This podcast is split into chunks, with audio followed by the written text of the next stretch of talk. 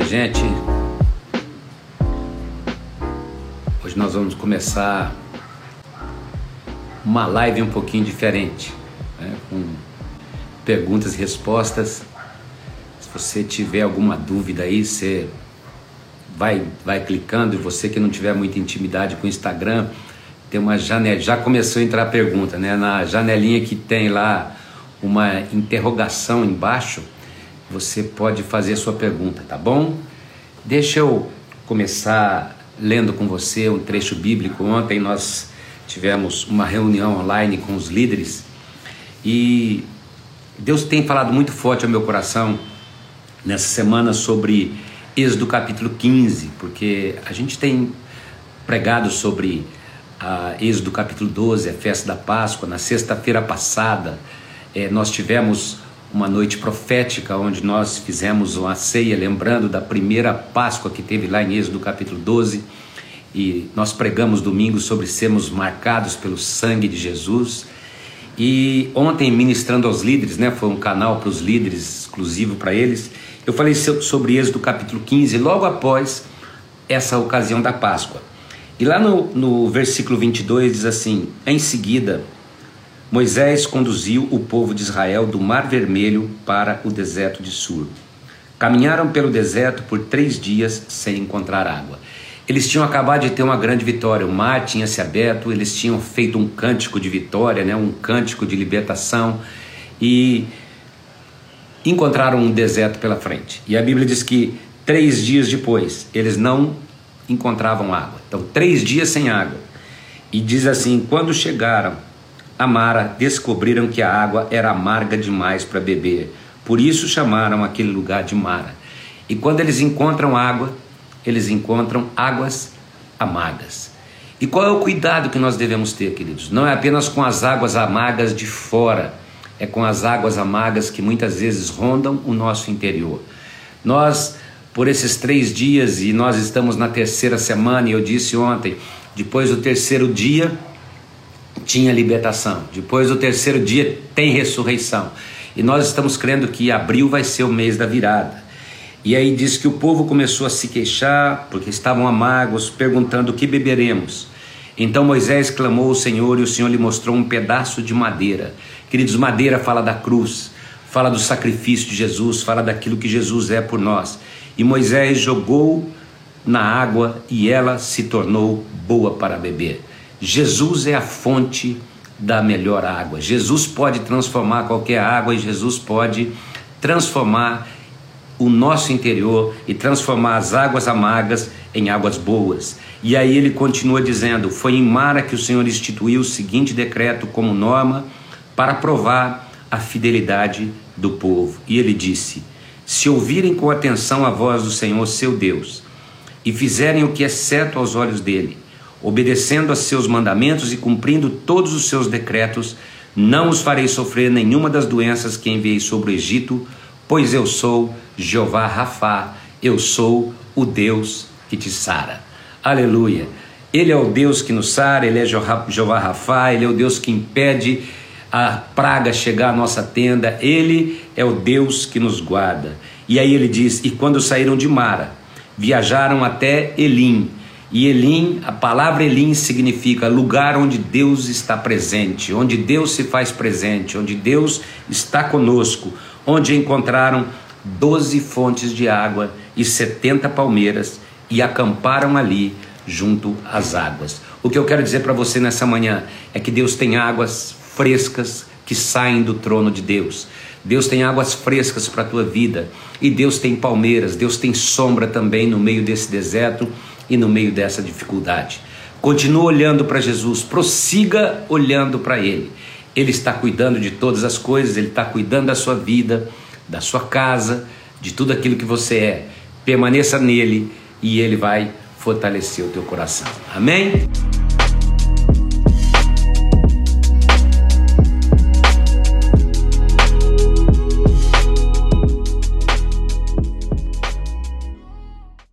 Então vamos para a pergunta: por que, embora existam cinco ofícios diferentes, chamamos a todos de pastor? Isso de alguma forma não diminui os outros? Abraços. Não, Não, não. Na realidade, os ofícios são para a igreja de hoje: apóstolos, profetas, evangelistas, pastores e mestres. O grande problema é que a, na, no, nos tempos de hoje as pessoas elas criaram uma hierarquia para o termo. Por exemplo, eles entendem que o, o pastor é uma função menor do que a função do apóstolo. E a Bíblia nunca colocou isso. A Bíblia sempre coloca essas funções ligadas à mesma pessoa. O problema é que, com uma herança até que veio da Igreja Católica, as pessoas entendem o seguinte: que pastor ele é responsável pela igreja local. Aí o bispo, ele é responsável por um grupo de congregações denominacionais. E o apóstolo, aquele que cobre várias igrejas. Isso é verdade? É. Mas quando diferencia que uma pessoa é isso, outra pessoa é aquilo e outra é aquilo, isso não é exatamente o que está no sentido bíblico, porque a Bíblia sempre se refere à mesma pessoa. Ou seja, Pedro era pastor, mas também ele era apóstolo. Paulo, pastor, apóstolo, mestre, ele tinha funções diferentes dependendo do que ele estava fazendo. E eu vou dar a minha característica. Eu cubro várias igrejas, eu, eu cuido de várias igrejas, de muitos pastores, sou presidente do MFI e enquanto presidente do MFI, enquanto cobertura dos pastores aliançados, eu tenho um ministério apostólico. Mas eu não preciso me chamar de apóstolo para ser um apóstolo, porque na realidade eu tenho esse ministério apostólico. O grande problema é quando as pessoas colocam a terminologia para decretar uma hierarquia, e não é isso que a Bíblia diz. A Bíblia mostra que essas cinco funções trabalham em unidade para abençoar o corpo de Cristo, para promover o crescimento do corpo de Cristo e para promover a edificação do corpo de Cristo. Ou seja, eles estão presentes na igreja. Eles só se tornam um problema quando você cria uma hierarquia. Então, vou dar um exemplo dentro da nossa igreja local. Pastor Natália, ele é pastor presbítero, mas ao mesmo tempo ele é responsável pelas casais e pelas células. E quando ele está responsável por isso, ele tem uma função de supervisionar, de bispar, de ser um bispo sobre essas coisas. Então, dentro dessas funções, cabe à mesma pessoa. Então, os ministérios estão presentes, nós cremos nos cinco ministérios, cremos que eles estão para edificar o corpo de Cristo e para promover o crescimento do corpo, tá bom?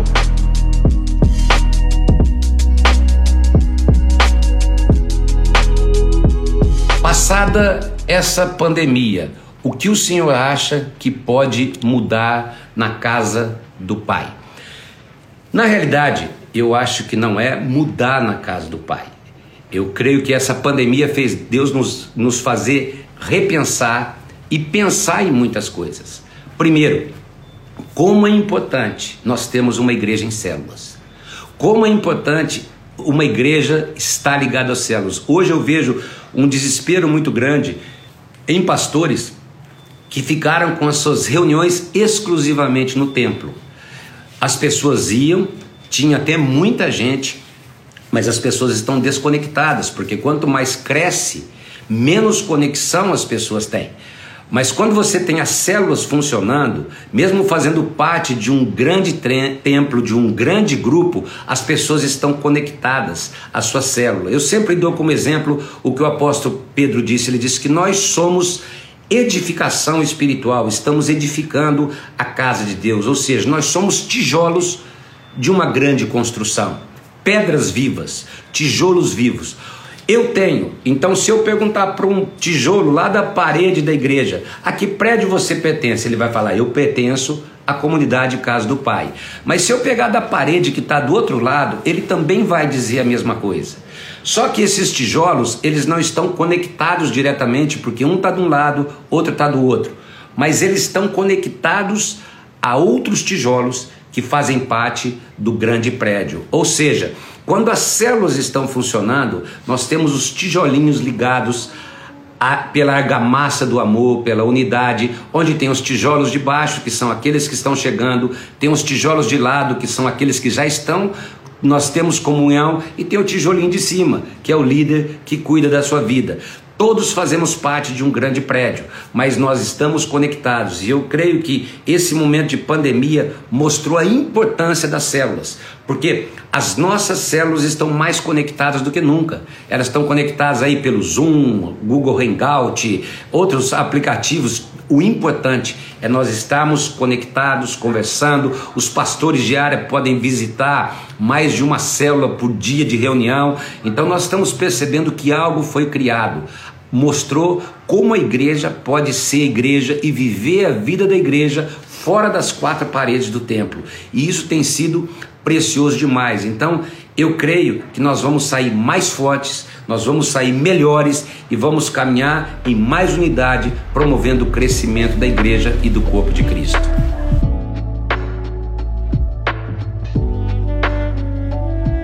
Pastor, bom dia. A igreja passará pela grande tribulação? Bom, em primeiro lugar, deixa eu colocar uma coisa, queridos. Eu tinha que fazer um estudo de escatologia aqui, né? Mas é, para mim isso se responde com duas afirmações dentro daquilo que nós cremos e sempre foi a nossa visão bíblica. Então, nós temos dentro do MFI ligação com pastores e nós entendemos, nós entendemos que escatologia não pode ser nada que traga divisão. Por quê? Porque escatologia trata dos acontecimentos futuros, as coisas que ainda vão acontecer. Então, fala sobre a segunda vinda de Cristo, mas sobre aquilo que nós teremos pela frente. Então, não pode, existem posições divergentes em relação se Cristo vem antes da tribulação, se ele vem no meio ou se ele vem após. O que não pode haver divergência é que Jesus vai voltar, que o arrebatamento vai acontecer, que nós vamos nos reunir com o Senhor e o reino de Deus vai ser implantado definitivamente. Isso é bíblico, é palavra de Deus e tem que valer para todos. Agora, na minha visão, na nossa visão como igreja, respeitando os outros que pensam diferente, é que não significa que a igreja passará, mas significa que a igreja estará. Tribulação não foi feita para o povo de Deus. Mas a gente tem que entender, a Bíblia diz como nos dias de Noé vai ser o tempo que nós vamos experimentar isso. Se vai ser como os dias de Noé, a minha pergunta é: Noé deixou de, de estar na tempestade? A arca deixou de receber chuva sobre ela? De ter inundação debaixo dela? Não, ela estava ela estava na tempestade. Mas quem estava na arca estava guardado da tempestade e da tribulação, mesmo no meio da tempestade. Então, se será como nos dias de Noé, nós cremos que quem estiver guardado pelo Senhor, apesar de toda a tribulação que virá sobre a terra, o seu coração estará guardado nele, porque nós estamos nele. Nós nós pertencemos a Ele. E tribulação não foi feita para nós, porque eu posso pa passar a maior dificuldade se eu sei a quem eu pertenço, de quem eu sou, quem é o meu Deus, eu fico firme nele e eu descanso nele. É essa questão. Então, a nossa visão é que não há a, a, a segunda vida não está dividida em duas etapas, ou seja, ele vem antes da tribulação, nós somos levados e depois voltamos sete anos depois para trazer o reino. A Bíblia não fala de uma vinda em duas etapas. A Bíblia fala de segunda vinda, de forma gloriosa, onde todo olho verá, toda língua confessará e todos reconhecerão quem é o Senhor. Então, eu particularmente não creio numa, no arrebatamento antes da tribulação. Eu creio após, mas isso respeitamos Todos os que pensam diferente, existem correntes diferentes. Uma coisa nós temos certeza: nós pertencemos ao Senhor. E se ah, o arrebatamento foi antes, nós vamos ser arrebatados. Mas nós estamos preparados para o pior. Então, prepare-se e fique na presença de Deus. Não brigue por aquilo que não vale a pena, a pena brigar. Vamos concentrar os esforços em sermos do Senhor, pertencemos a eles e mesmo da mesma forma que Noé foi guardado, nós seremos guardados de toda a tribulação.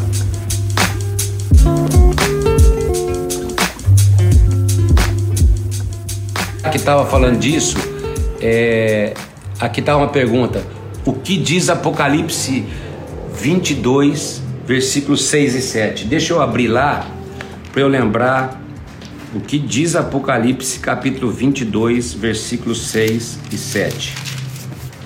Então o anjo me disse: Tudo o que você ouviu e viu é digno de confiança e verdadeira. O Senhor, o Deus dos espíritos dos profetas, enviou seu anjo para dizer aos seus servos o que acontecerá em breve. Vejam, eu venho em breve. Felizes aqueles que obedecem às palavras da profecia registradas nesse livro. É, é isso que diz. O que diz é o que quer dizer. Jesus está mais perto do que nunca. A segunda vinda está mais próxima do que nunca. Eu não tenho dúvida nenhuma. E felizes aqueles que estão guardados, que pertencem ao Senhor e que têm a sua confiança no Senhor, ao ponto dele dizer: tudo que você está vendo e ouvindo é verdadeiro, é palavra de Deus. Então nós cremos naquilo que está escrito, nós cremos naquilo que está estabelecido e cremos que Jesus está às portas e ele vai sim voltar.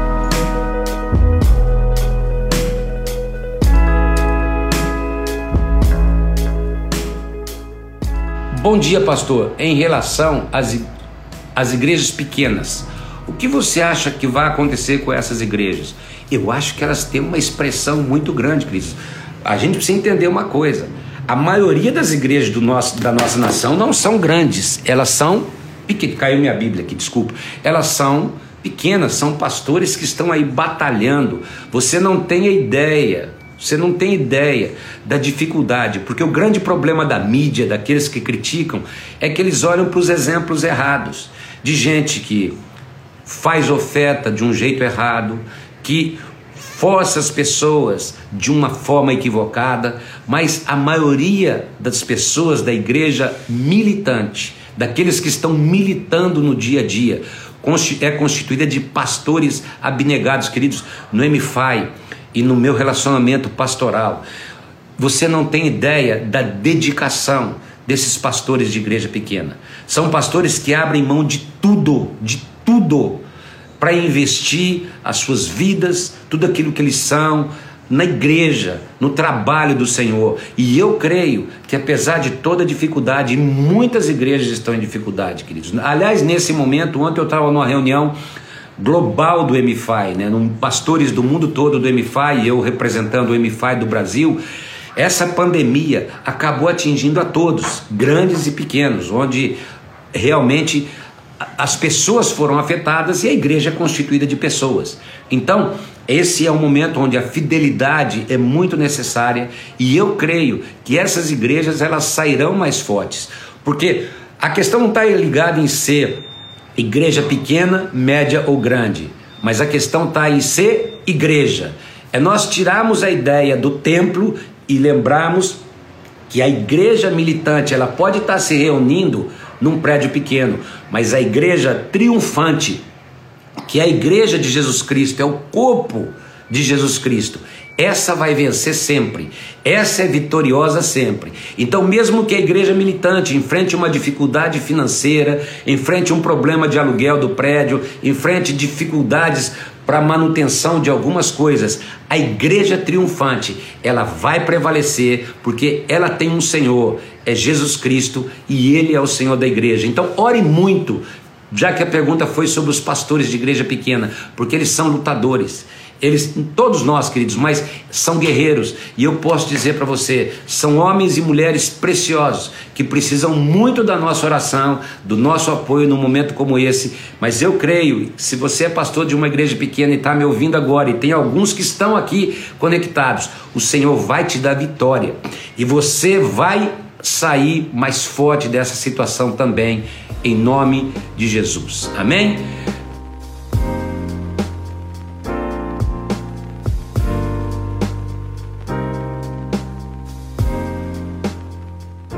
Bom dia, pastor. Gostaria de saber quando 1 Samuel 28, quando Saul vai até uma vidente e pede para falar com Samuel.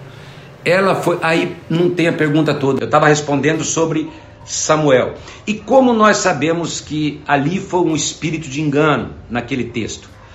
Porque Samuel nunca errou numa profecia até então. E é interessante que naquele momento em que o espírito sobe e eles entendem que era Samuel, ele faz algumas declarações. E uma declaração é que hoje mesmo Saul ia perder o reino. Ele só perdeu três dias depois.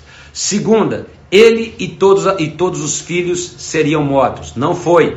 Mefibosete era um que sobrou, sobraram filhos. Então, Samuel sempre foi muito assertivo em tudo aquilo que ele profetizava. Na realidade, ali mostra que era um espírito de engano, não era Samuel, tá bom? Então vamos em frente.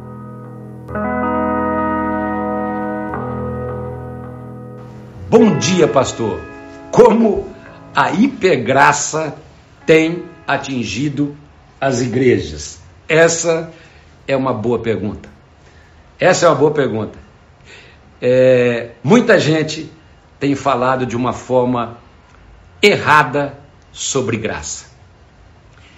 E alguns estão dizendo que a graça cobre tudo, porque nós já atingimos tudo.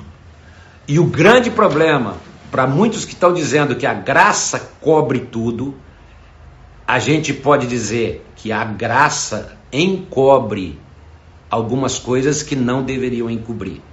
Por quê, queridos? Porque graça tem a ver com amor, tem a ver com misericórdia, tem a ver com favor de Deus, concedida a quem não merece. É favor imerecido. É por isso que a Bíblia fala da graça salvadora. Ele diz: pela graça sois salvos, mediante a fé, e isso não vem de vós, é dom de Deus. Essa graça salvadora, ela nos alcança e nós temos direito, nós temos direito à vida eterna. Mas nós temos uma responsabilidade viver a palavra, andar na palavra, caminhar na palavra, andar em santidade. E quando eu ouço esse termo hipergraça, essa graça que tem sido falada, é incrível, gente, é incrível como a gente percebe quanta, quantas pessoas tendem ao desequilíbrio na interpretação da palavra. Como as pessoas gostam de enfatizar uma coisa se esquecendo de outras. Pregam um assunto, dando uma super ênfase, já que foi atingido falar de hipergraça, supergraça, então super enfatizam e acabam por esquecer outros princípios. A graça é um princípio maravilhoso, nós temos que pregar sobre a graça, a graça é bíblica, mas em Atos capítulo 20, versículo 27, o apóstolo Paulo, deixa eu ler lá, eu acho que está lá, tá bom? Se não tiver, depois você que está aí pode me passar a referência correta. Ele diz assim: é, Não deixarei de anunciar tudo, tudo o que Deus quer que vocês saibam. Ou seja, em outra tradução ele diz: Nunca vou deixar de anunciar todo o conselho de Deus. Ou seja, ou seja, não há um único conselho de Deus há uma multiforme sabedoria. E, e o apóstolo Paulo está falando sobre a integralidade da palavra, não a parcialidade da palavra. Quando alguém enfatiza só a hipergraça ou supergraça, ele está sendo parcial na palavra e não integral na palavra, dizendo: você já tem tudo. É verdade, nós já alcançamos tudo, mas aí nós precisamos cuidar e não olhar a palavra apenas à luz das nossas convicções, mas olhar para aquilo que a palavra realmente diz. Vou dar um exemplo fora da graça. Há um tempo atrás começaram a pregar sobre libertação, cura interior, batalha espiritual, guerra espiritual. Isso é bíblico? É óbvio que é bíblico. É lógico que é bíblico. Mas por muito tempo, qual foi o erro de quem pregou sobre batalha espiritual, cura interior, libertação? foi valorizar mais as obras das trevas do que o poder de Deus. Parecia que o poder de Deus e a cruz não valiam nada. Mesmo a batalha espiritual sendo real, a guerra espiritual sendo real, mesmo a libertação sendo bíblica, cura interior, nós cremos na cura interior. Quando a cruz se torna menos importante ou está em pé de igualdade com as obras das trevas, alguma coisa está errada. Eu uma vez estava fora da cidade fazendo um curso e de repente uma pessoa ficou endemoniada e estava lá com o espírito de pombagira. E aquele grupo começou a jogar óleo, óleo, óleo, óleo, óleo. E a pessoa disse: É que esse demônio só sai se jogar óleo nele. Onde está escrito na Bíblia? Onde está escrito que a autoridade vem pelo óleo que você fica jogando na cabeça da pessoa e, a, e embanhar a pessoa de óleo? E eu, e eu falei, aí tem um engano, tem um excesso. Não é que não é uma verdade sendo pregada, mas quando você começa a valorizar mais uma verdade, se esquecendo da outra, a, a, a, a mudança, a verdadeira transformação não acontece. E aí, pegando só, continuando aquele exemplo, as pessoas jogavam a culpa de tudo no diabo. O diabo era culpado de tudo. Ou seja, eles decidiam o comportamento, eles decidiam agir errado, decidiam adulterar, mas diziam: não, eu adultero porque meu avô fez, meu pai fez, meu bisavô fez, há uma herança familiar e eu sou adultero por causa dessa herança. Parece que a cruz não tinha importância nenhuma. Eu bebo porque o meu avô bebia, o meu pai bebia, o não sei quem fazia, e aí começa a dar mais ênfase à maldição do que à bênção. Mas a Bíblia diz assim: Eu coloco diante de vocês a vida e a morte a bênção e a maldição. E quem escolhe o caminho, queridos? Então, só estou dando um exemplo para entender, porque a hipergraça é o outro lado. Se por um lado a libertação e pessoas usavam para dizer que continuavam presas porque faltava um determinado tipo de renúncia, porque faltava expulsar não sei o que, faltava ali dando muita importância para as obras das trevas, existe uma pregação da graça que diz que você já tem tudo que você já alcançou tudo e que você não precisa fazer mais nada, porque já é tudo seu. Então falta o quê? Equilíbrio. Porque equilíbrio, queridos, principalmente a geração mais nova que nos está ouvindo, traz proteção. Equilíbrio traz bênção.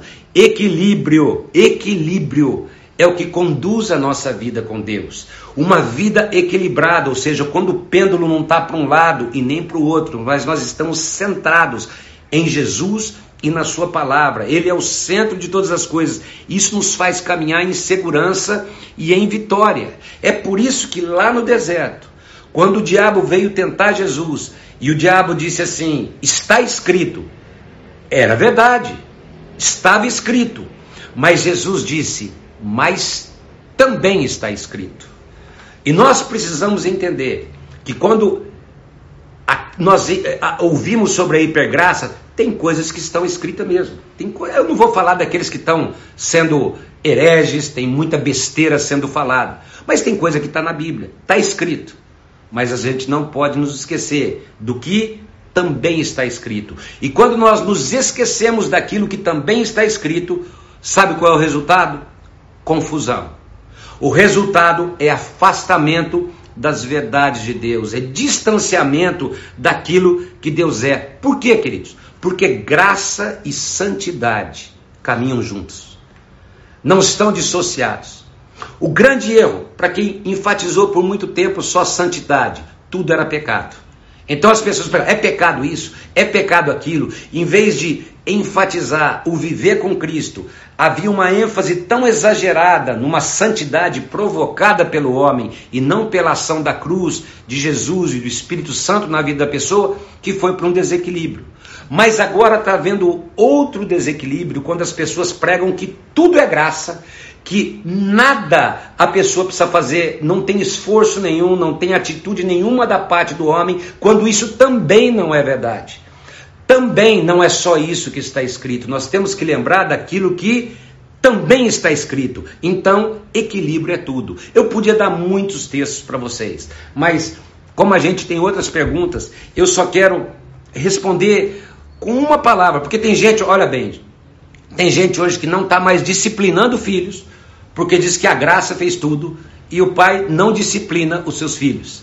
Dizendo que, que porque a graça nos alcançou, eu já sou perfeito. Então eu não preciso fazer mais nada. Então eu não sou, eu não, eu não sou mentiroso, eu não sou não sei o que, eu não sou não sei o que. E é esse desequilíbrio tem provocado muita confusão. Então, deixa eu ler um texto para vocês, porque eu podia ler Hebreus que fala de disciplina, que o pai disciplina quem ele ama, que isso faz parte da nossa vida, mas como eles falam que você não precisa fazer mais nada, se você puder abrir comigo a sua Bíblia em 2 Pedro, capítulo 1, porque esse texto fala do equilíbrio entre a graça e aquilo que nós precisamos fazer. Olha o que o apóstolo Pedro diz: Eu, Simão Pedro, escravo e apóstolo de Jesus Cristo, escrevo esta carta a vocês que compartilham da nossa preciosa fé concedida por meio da justiça de Jesus Cristo, nosso Deus e Salvador. Agora, olha, olha o que ele diz no versículo 2: que vocês tenham cada vez mais graça e paz à medida que crescem. A nossa salvação é desenvolvida com tremor e temor, é isso que a Bíblia diz. À medida que vocês crescem no conhecimento de Deus e de Jesus, que é o nosso Senhor. E ele continua dizendo: agora olha, olha o que ele diz no versículo 3: Deus, com seu poder divino, nos concede tudo o que necessitamos, ou seja, tudo já está disponível a nós. Ele já nos deu tudo. E quem prega a hipergraça só enfatiza essa verdade, esquecendo da outra, esquecendo do que está no contexto todo desse capítulo. Ele diz: Ele já nos deu tudo o que necessitamos para uma vida de devoção pelo conhecimento completo daquele que nos chamou para si por meio da sua glória e excelência. Verdade, ele já nos deu tudo, tudo é nosso, temos tudo nele, somos tudo nele e tudo o que precisamos e somos está nele. Mas aí ele continua dizendo: e por causa da sua glória e excelência, ele nos deu grandes e preciosas promessas, e são elas que permitem a vocês participar da natureza divina e agora escapar da corrupção do mundo causada pelos desejos humanos. Já nos deu tudo, já conquistou tudo, tudo é dele, tudo vem dele, é dele, por ele e para ele todas as coisas. Nós cremos nisso, essa é uma verdade. Mas agora, olhe o que também está escrito. Vamos continuar no texto. Diante de tudo isso, esforcem-se ao máximo. E quem prega hipergraça diz que não tem que ter mais esforço nenhum, diz que não tem que ter mais trabalho nenhum, diz que nós não temos que fazer mais nada porque nós já temos tudo. Sim, o apóstolo Pedro diz que já está disponível tudo, mas ele também diz: esforcem-se ao máximo. E esforço é nosso, queridos. Esforço é meu e teu. Para corresponder a estas promessas, a aquilo que Jesus já conquistou para nós. E aí, para aqueles que dizem que nós já temos tudo e não precisamos fazer mais nada, ele diz assim: acrescentem. Então eu tenho que acrescentar. Eu posso acrescentar. Eu posso adicionar. Ele diz: acrescentem. Versículo 5. A fé, a excelência moral. Olha que coisa. Acrescente a tua fé, a excelência moral. Mas ele diz mais: acrescente a excelência moral, o conhecimento. Acrescente ao conhecimento o domínio próprio. Acrescente o domínio próprio a perseverança. E acrescente a perseverança a devoção a Deus. Como não há um preço a pagar, como não há nada a fazer, queridos. E acrescente a devoção a Deus a fraternidade. E acrescente a fraternidade o amor.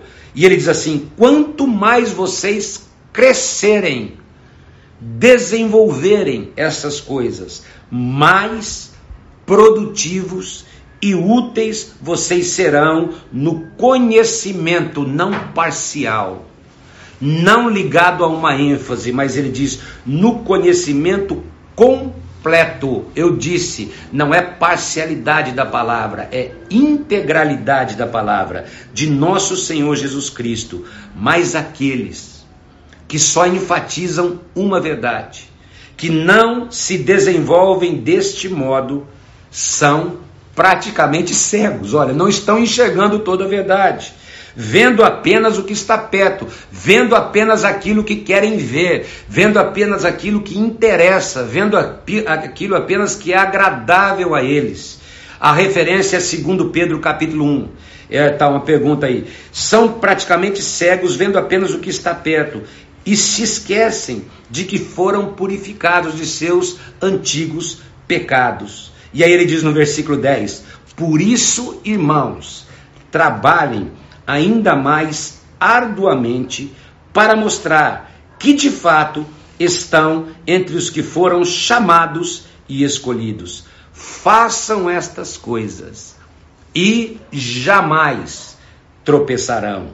Assim, a sua entrada no reino eterno de nosso Senhor e Salvador Jesus Cristo será acompanhada de grande honra. E depois, se você continuar lendo esse capítulo primeiro de 2 Pedro, você vai ver que ele continua enfatizando essa verdade que não há uma dissociação entre graça e esforço. Não há uma dissociação entre graça e santidade. Na realidade, elas caminham juntas, se completam, porque o que nós queremos é a integralidade da palavra. E você que está me vendo aqui, eu quero te, eu quero te sugerir um livro que não tem exatamente o que eu falei aqui, mas é um livro que vai te abençoar.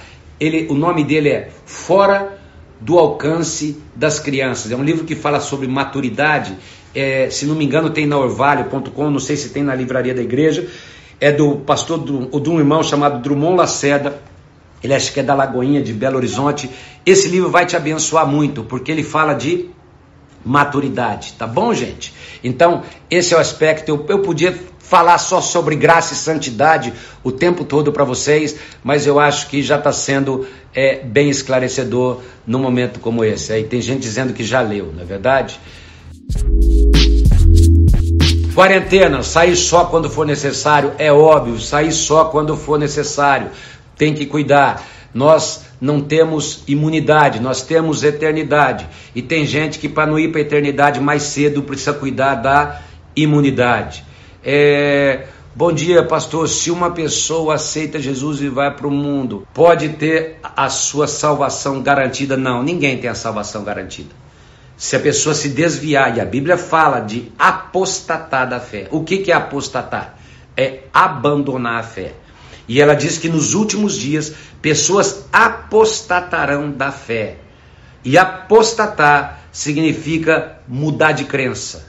Você deixar de crer, você abandonar as verdades que você cria. Então, a apost... se uma pessoa morrer em pecado deliberado, é por isso que o Senhor nos deu o livre arbítrio. Quem decide as nossas vidas somos nós. É por isso, queridos, que nós não cremos, diferente de algumas pessoas, na predestinação, como alguns creem. Ou seja, nós estamos predestinados a viver para a glória de Deus. Nós estamos predestinados a, ser, a sermos a imagem de Jesus Cristo. Nós estamos predestinados a sermos como Ele é. Esse é o destino que foi traçado para todos os cristãos e que Ele predestinou a todos mas a decisão de viver isso é minha e é tua. Nós somos fruto das nossas escolhas.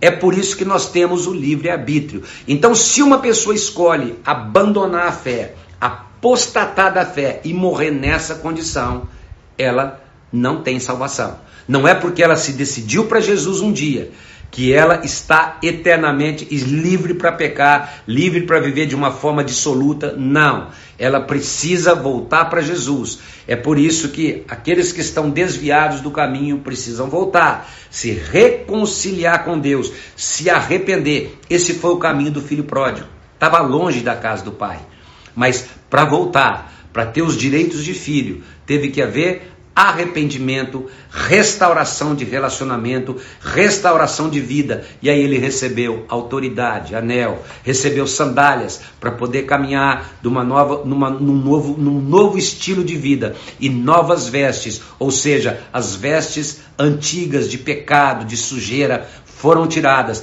É por isso que quando fomos alcançados por Jesus, ele diz que nós que vivíamos nas trevas fomos revestidos, ou seja, recebemos novas vestes, e é essa veste de vida e de santidade que precisamos ter. Pastor, o senhor acredita que essa pandemia trará maturidade para a igreja? Acredita. Porque na casa do Pai temos que fazer curso. Queridos, é um processo de crescimento, é um processo de desenvolvimento, é um trilho que nós traçamos que é importante porque faz parte da nossa vida. Isso é um trilho que a igreja local tem e é muito importante para que é, é, um, é uma forma que nós temos para que as pessoas cheguem, porque tem gente que acha que já chegou pronto e as pessoas precisam conhecer o que nós cremos, como cremos e por que cremos. Então, cada casa tem o seu jeito.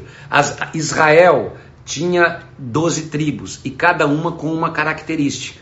Cada uma até hoje, a, a gente sabe a que tribo pertence, todos são Israel de Deus. E a casa do pai tem um jeitão de ser.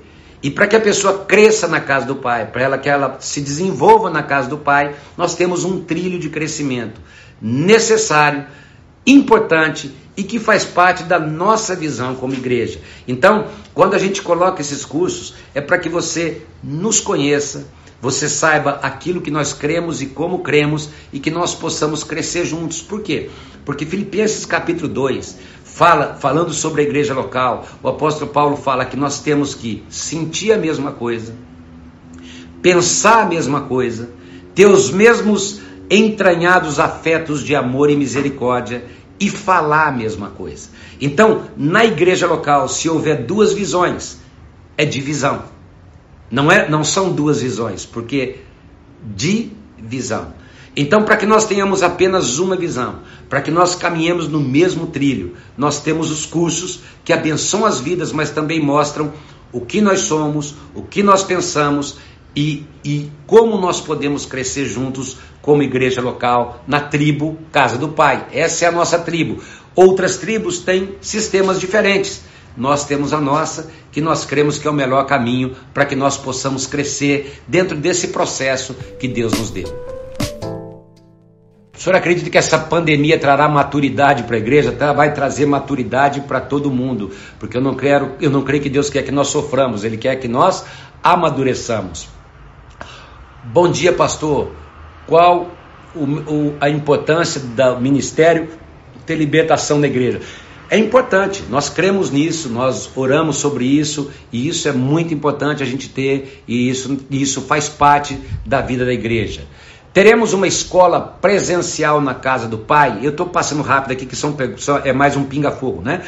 Sim, nós estamos, nós já estamos com tudo preparado para esse segundo semestre e nós vamos ter sim, nós vamos implantar uma escola presencial é, é, da, na casa do Pai é, o que podemos aprender com Apocalipse capítulo 3, versículos 19, 20 e 22. Deixa eu abrir lá. Apocalipse capítulo 3, versículos 19, 20 e 22. Eu corrijo e disciplino aqueles que amo, por isso seja zeloso e arrepende-se. Olha, vamos ser sinceros, aqui estava falando de uma igreja que ficou morna. E ele diz assim: o vitorioso se sentará comigo em meu trono, e assim como eu fui vitorioso e me sentei com meu Pai no trono, quem tem ouvidos para ouvir, ouça o que o Espírito diz à igreja. Tem tudo que eu falei sobre uh, uma, uma pregação sobre a graça errada ali atrás. Essa é a grande verdade. Muita gente não disciplina porque diz que você já fez tudo, então não precisa de disciplina. Ou seja, a disciplina faz parte do processo de crescimento. Todo pai que ama o seu filho disciplina o filho. E ali era um alerta de Deus para uma igreja que tinha ficado morna, que tinha estagnado, achava que tinha tudo, achava que já tinha alcançado tudo, ou seja, olha a hipergraça aí, nós não precisamos de mais nada. Nós já chegamos onde deveríamos chegar. E aí Deus olha para ela e fala assim: vocês não estão entendendo. Vocês têm que comprar algumas coisas, vocês têm que ir para a minha presença. Tem algo que vocês têm que fazer. E já que nós estamos falando de Apocalipse nesse mesmo contexto das cartas às igrejas, é interessante que para uma outra igreja, se não me engano, a igreja de Filadélfia, Deus olha e fala assim: Eu tenho visto teu esforço. Era uma época de dificuldade financeira. eu tenho visto o teu esforço, eu tenho visto a tua perseverança, eu tenho visto a tua perseverança na palavra. Você tem resistido homens maus, aqueles que dizem que são e não são. E porque eu tenho visto isso, por causa do teu esforço, eu sei que apesar da tua pouca força e dos teus recursos pequenos, eu vou colocar uma porta aberta que ninguém pode fechar. Ou seja, tem recompensa sim.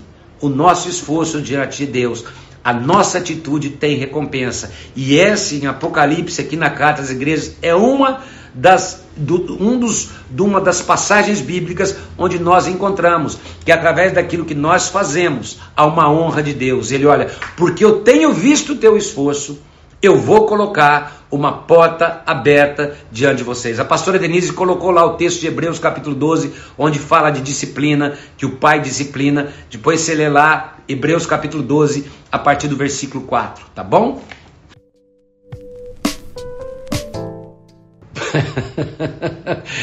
Pastor, o senhor acha edificante assistir novelas bíblicas? eu, eu vou ser sincero, eu nunca assisti novela nenhuma, não é verdade? Então, eu nem sei, né?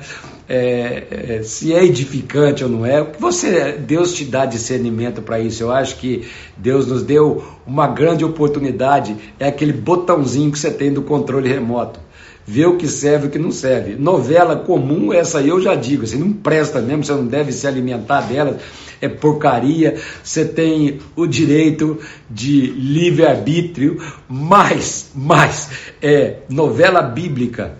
O que eu tô, o que eu ouvi falar, eu nunca assisti, tá bom, gente? Confie em mim, eu não assisti.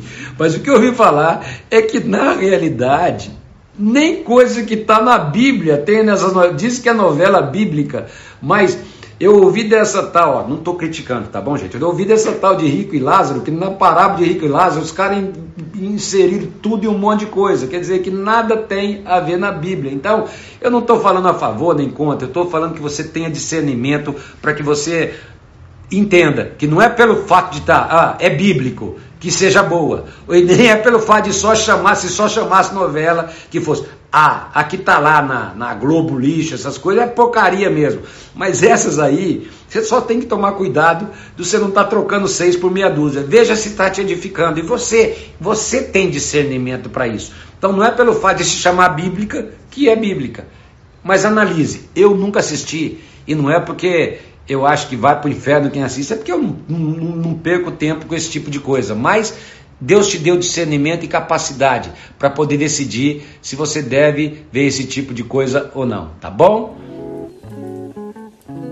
Pastor, se eu pego o vírus e morro, ia, ia para o encontro, vou para o inferno? Não. O que te leva para o céu não é o encontro com Deus. o que te leva para o céu é Jesus Cristo, é o sangue do Cordeiro sobre a tua vida. É por isso que nem o batismo é para salvação também. A Bíblia diz assim: quem crer e for batizado será salvo. Mas aí ele diz quem vai ser condenado. Quem não crê será condenado. Então, se você crê, se Jesus já é o Senhor da sua vida e Lamentavelmente, nós não estamos aqui para te tocar, para te batizar, para fazer um encontro com Deus. Fica tranquilo, porque se você é de Jesus, nós não queremos que isso aconteça com você, tá bom? Você não vai pegar o vírus e morrer, mas se eventualmente acontecer, que foi a sua pergunta, então eu te digo: o que te dá salvação não é o encontro com Deus, nem o batismo. Quem traz salvação para você é Jesus Cristo, é o sangue do Cordeiro aplicado sobre o seu coração, é o fato de você ter nascido de novo. E quem é nascido de novo e vive e tem frutos do novo nascimento, já está nas mãos do Senhor. Você vai para o céu, fica tranquila, tá bom? Você não vai, você não vai ser condenada não. Uma criança de 12 anos que morre, ela tem salvação, mesmo que a família não esteja em Cristo? Deixa eu colocar uma coisa, queridos. A gente precisa entender uma coisa: a graça de Deus é maior do que todas as coisas, a misericórdia de Deus é maior do que todas as coisas. E Deus olha. O que nós precisamos entender é que quando a Bíblia diz que Jesus disse: Deixai vir as minhas criancinhas, porque das tais é o reino dos céus, ali não estava falando de salvação Ali estava falando das crianças que queriam correr para Jesus e os discípulos, como guarda-costas, estavam impedindo elas terem acesso a Jesus. E Jesus estava dizendo: o acesso a mim vem por todos, o acesso a mim é parte de todos.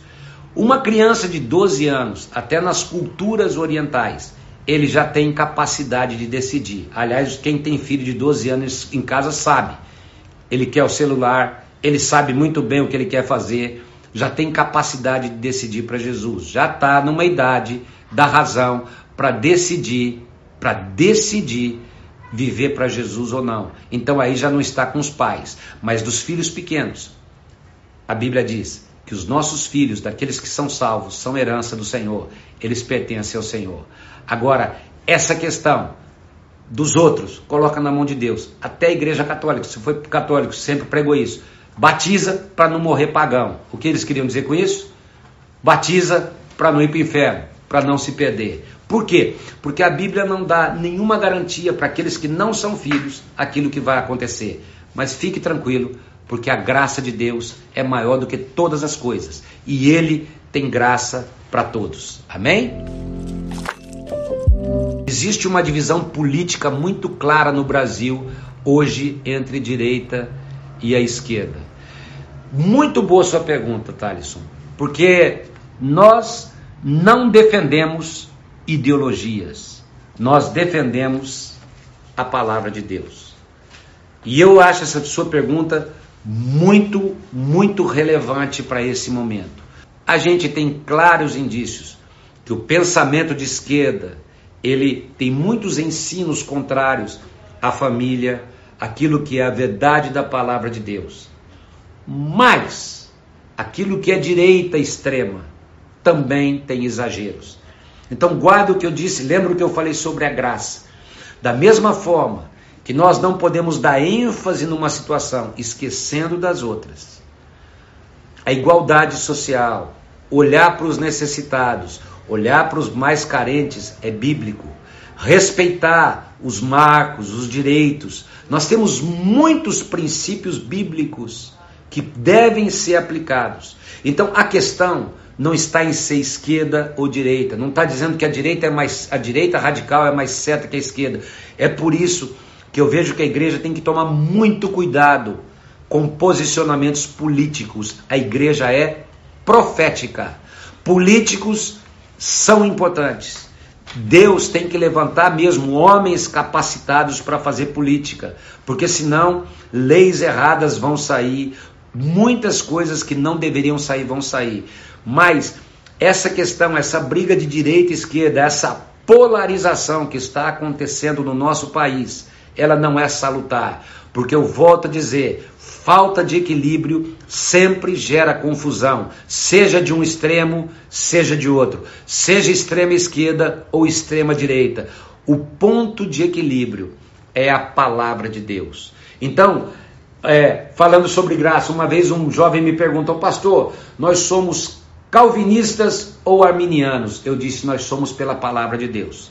Eu nunca citei ninguém eu sou pela palavra e eu creio na palavra. Da mesma forma, neste momento político, onde há uma polarização, nós precisamos ser bíblicos. Aquilo que se encaixa na palavra de Deus e aquilo que é palavra de Deus é o que nós cremos. E o que eu creio, queridos? Aqui tem resposta para uma família viver bem. Aqui tem resposta para a condução é, é, é, é, das finanças de uma forma adequada. Aqui está a resposta para a ética, para a moral, para os bons valores, para os costumes verdadeiros. Então, aquilo que está dentro da palavra de Deus é o que nós defendemos. Então, nós não estamos preocupados em defender um ou outro lado, nós estamos preocupados em defender a palavra de Deus, que é a nossa única regra de fé e prática. Então, obrigado pela sua pergunta, Thales. Você está aí na, você tá aí na Irlanda, né? Mas essa polarização, ela não é boa, porque nós precisamos de equilíbrio. E eu quero repetir, nós somos proféticos e mais do que nunca o, papel profético da igreja ele é chamado a ser exercido num momento como esse. Lembra da rainha Esther? Estava numa posição política. Rainha, E, e, e a palavra para ela foi: foi para um momento como esse. Foi para um momento como esse que nós muitas vezes somos, colocados. Ou seja, a igreja tem que exercer um papel num momento como esse. E políticos verdadeiramente cristãos não tem que se preocupar se são de uma ou de outra vertente, mas tem que se preocupar em serem bíblicos, equilibrados e caminhar de acordo com a ética e a moral descrita na palavra de Deus. É nisso que nós cremos. Amém, Thales? Obrigado pela sua pergunta.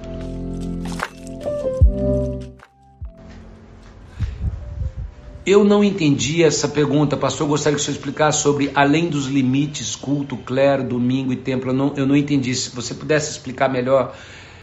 Pastor, o senhor acha que nessa crise há um exagero por meio de algum governador e da mídia? É óbvio que há. Eu não tenho nenhum, nenhuma dúvida. Está tendo uma briga política e de interesse. Existem interesses financeiros, existem interesses políticos, existe existem aproveitadores oportunistas e é óbvio que isso está acontecendo no Brasil. Acho muito importante, vou voltar a falar sobre equilíbrio. Não pode haver uma irresponsabilidade em ignorar o que está acontecendo no mundo. Há uma pandemia que está atingindo as nações e países poderosos estão sendo atingidos por essa pandemia. Então, vou dar o um exemplo, o William, eu vi que ele está nos assistindo aí, a Itália agora está numa curva descendente. Mas para eles foi necessário e muito necessário o isolamento das pessoas, o isolamento social e até o lockdown, onde as pessoas não podiam nem sair de casa, porque eles estavam vivendo algo extremo. E não pode haver uma irresponsabilidade de simplesmente jogar. Ele acabou de dar um positivo lá, de jogar para um outro lado e ignorar aquilo que está acontecendo. Mas a pergunta foi: tem briga política? A mídia é tendenciosa, sem dúvida alguma. A mídia é tendenciosa. Eu vou dar um exemplo de uma reportagem que saiu hoje. Saiu uma reportagem assim: os leitos da UTI já estão ocupados em 65% em São Paulo. Eles estão ocupados por pessoas que têm coronavírus? Ou o Brasil sempre teve carência de leitos de UTI? Eles não dizem que os leitos da UTI estão ocupados porque as pessoas continuam a infartar, continuam a ter AVC, continuam a ter problemas de toda ordem, câncer, as pessoas continuam, as outras enfermidades não pararam. Então, quando uma reportagem é colocada assim, 65% dos leitos da UTI e falando de coronavírus, ela é tendenciosa porque ela dá a entender já que tem tanta gente internada por coronavírus que já daqui a pouco vai faltar leito no hospital. E no Brasil, gente, sempre faltou. Até a Gabriela Canato colocou lá, sempre faltou. Quem, quem pegou dengue sabe, quando você chegava no pronto-socorro, numa, numa epidemia de dengue, você chegava lá, você chegava a ficar seis horas para ser atendido. Então, é essa preocupação de muitas autoridades. É porque é que não haja uma aglutinação de essas e outras enfermidades, mas que tem briga política, que tem gente querendo aparecer, que tem aproveitadores e oportunistas, eu não tenho a menor dúvida de que isso está acontecendo. E é por isso que nós precisamos orar. E nós cremos que esse jejum de domingo, ele provocou algo no reino espiritual, no natural, ainda não aconteceu, mas no espiritual, eu creio que Deus vai abençoar o nosso país, Deus vai transformar situações e nós estamos orando para que isso aconteça em nome de Jesus. Deus ainda tem um propósito para a nação de Israel, ao ponto literal? É óbvio que tem. É óbvio que ele olha, olha com carinho para aquela nação. Mas guarda uma coisa: guarda uma coisa. A partir de Jesus, Deus não tem dois povos. Deus não tem um povo de primeira classe, que é o Israel natural, e um povo de segunda classe, que são, são os filhos adotivos.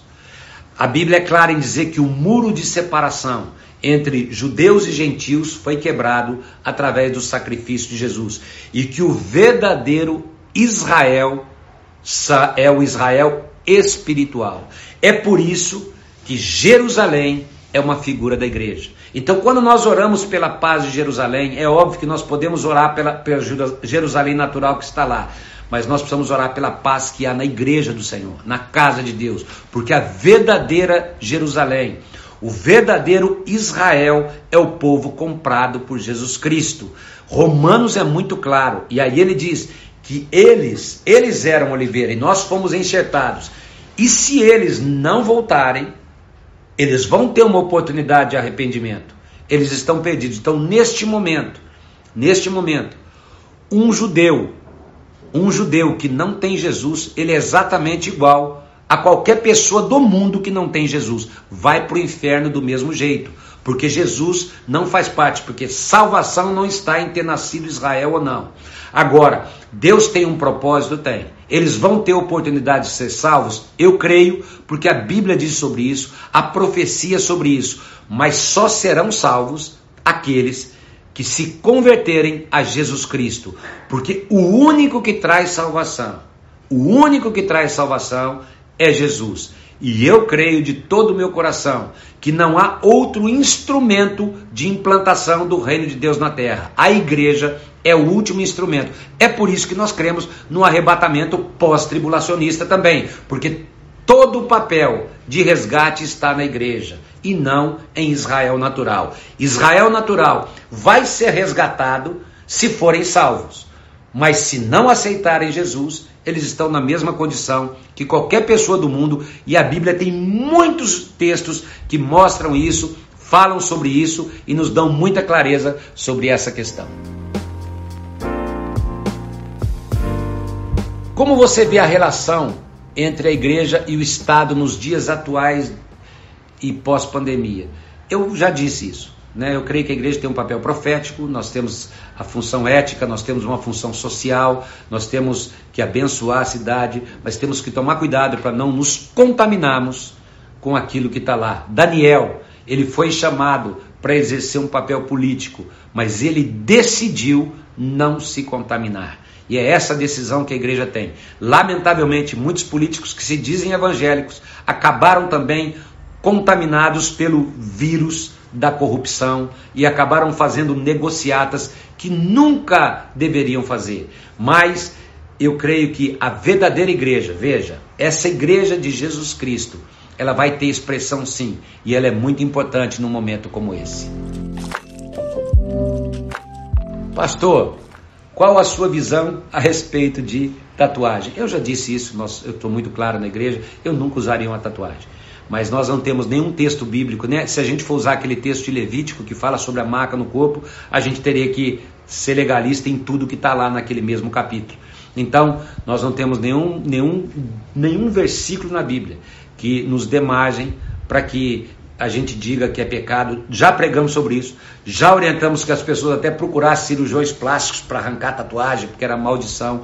Hoje nós, nós não temos mais essa visão, mas a gente diz, como é definitivo, Pense bem antes de fazer. Porque eu conheço muita gente que acabou se arrependendo depois, porque vê todo dia aquela marca, aquela coisa. Mas aí você me perguntar, mas eu quero escrever um versículo. Não tem problema, eu não vejo problema nenhum. É, é óbvio que tem marcas que são pecado, que não devem, você não deve fazer. Você vai, você vai é, botar determinada, vai, vai, vai fazer determinadas tatuagens que está na cara que são erradas. Mas tenha discernimento, pense bem. E se você é menor de idade, você não pode fazer. Seu pai tem que decidir. Então, guarda isso. A decisão não é tua, a decisão é dos teus pais e respeite a decisão dos teus pais, porque é isso que a Bíblia te ensina. E obedecer aos teus pais traz bênção e vida para a tua vida. E se os seus pais não se sentem confortáveis com isso, não façam. Mas eu entendo que isso é um conflito de gerações. Eu podia explicar mais sobre isso, mas é, nós não temos tempo para isso. É, qual a sua visão sobre novo casamento e lutar pela restauração do casamento? Nós devemos lutar pela restauração do casamento sempre. Sempre. Essa é a função número um da igreja. Porque Deus abomina o divórcio. Deus diz que o divórcio só acontece por causa da dureza do coração. Então, se a palavra de Deus diz isso, que Deus abomina, nós sempre temos que lutar pela restauração. Agora, todo mundo, todos vão conseguir restaurar? Não. Porque tem gente que quer viver deliberadamente em pecado. E a Bíblia diz: Jesus deu uma saída. Ele diz: para aqueles que não têm Cristo, sem cruz, está livre, pode divorciar. Aqueles que um serve, o outro não serve, se quiser apatar, que se apate. Mas aqueles que estão em Deus, aqueles que têm a cruz sobre a sua vida, a única saída, a única saída para o divórcio, que Envolve um novo casamento é se houver porneia, se houver imoralidade, se houver pecado. E nesse sentido, nós sempre vamos trabalhar em primeiro lugar pela restauração e lutar pela restauração. Mas quando uma das partes não quer, decide pelo caminho do pecado, a outra parte está livre para casar de novo. E aí, nesse ponto, nós não temos nenhum problema com relação a isso, nós temos ensinamento sobre isso, aprofundado sobre isso. Eu só estou dando uma resposta rápida, mas o importante é que cada caso tem que ser analisado individualmente, não é um pacote geral, mas é cada caso um caso e a gente vai poder analisar e abençoar a pessoa. Ó, só dá para só dá para mais uma ou duas, eu vou ver se eu consigo. É que tem muita pergunta, queridos, né? Pastor, porque vários pastores pregam falando sobre o, o, não existe o arbítrio. Problema deles, eu não sei e eu não quero nem entrar nisso. É, é, a Lívia fez uma excelente pergunta, mas essa teria que ficar para outra live, tá bom, Lívia? O que seria blasfêmia contra o Espírito Santo? O que eu posso dizer? Não é um pecado específico. Ah, isso aqui é blasfêmia, isso aqui não é, isso aqui é um, não é um pecado específico. Mas eu vou dizer para vocês algo que eu penso em linhas gerais. Quando alguém vai para a televisão e em nome da fé ensina deliberadamente, deliberadamente, coisas erradas para as pessoas, dizendo que uma contribuição está ligada a um prêmio errado, a um sacrifício errado, só para arrancar o couro das pessoas. Porque igreja não é balcão de negócios. Igreja é bênção na vida das pessoas. Dízimo é bíblico, oferta é bíblica, contribuição é bíblica, faz parte da vida do povo de Deus. Aliás, ninguém perguntou, eu podia responder sobre que o dízimo é a maior expressão da redenção, é a maior expressão da graça. Por isso é um erro querer vincular dízimo à lei ou à graça. A maior expressão de redenção é o dízimo. Por quê, queridos? Porque o número 10 na Bíblia está ligado à redenção. O cordeiro da Páscoa era separado 10 dias antes. O cordeiro da Páscoa era separado porque ele simbolizava a redenção. A redenção, na época da lei, eram os dez mandamentos. E para que houvesse redenção na saída do Egito, foram necessárias dez pragas. E na última, o sangue redentor do cordeiro trouxe vida. É por isso que quando a redenção é aplicada, a Bíblia diz que eu fui comprado pelo sangue do Cordeiro. Eu tenho redenção dos meus pecados através do sangue de Jesus Cristo, do Cordeiro de Deus. E aí eu passo a ser propriedade de Jesus Cristo. E tudo que eu tenho e sou é dele. Então, se eu sou dele, nada mais é meu. É por isso que o dízimo, a décima parte, não é uma figura da lei, é a figura do sacrifício redentor de Jesus Cristo. Por quê? Porque Malaquias capítulo 3 trata de redenção quando fala do dízimo, não trata da lei. E quando ele diz isso, o que ele quer dizer é que o devorador não vai nos tocar. Quando eu sou resgatado, quando eu sou redimido, quando eu fui resgatado pelo sangue do Cordeiro, o devorador não vai me tocar. Então, quando eu entrego esses 10% como fruto da redenção, ele mesmo, como fez lá nas pragas do Egito, repreendeu o anjo da morte, vai repreender o devorador, porque senão as nossas casas estão abertas para o devorador entrar. Não é Deus que manda o devorador, é porque você não aplicou a redenção da forma correta. Então, quando você dá o dízimo da forma correta, você faz a redenção. E entrando daí é blasfêmia contra o Espírito Santo. Quando as pessoas ensinam errado, ensinam sobre o dízimo, coisas completamente equivocadas, a redenção está sendo tirada. E aí se torna blasfêmia para os pastores que estão ensinando de forma errada. E eu creio que esse é o grande perigo: pessoas que agem em nome do Espírito Santo estarem errando. Pena que tem tantas perguntas aí que eu não pude responder. Qualquer coisa, a gente volta a conversar de novo, tá bom? Porque foi muito bom nós estarmos juntos e o meu desejo é que Jesus abençoe a sua vida, que Ele esteja sobre a sua vida. Você é muito precioso.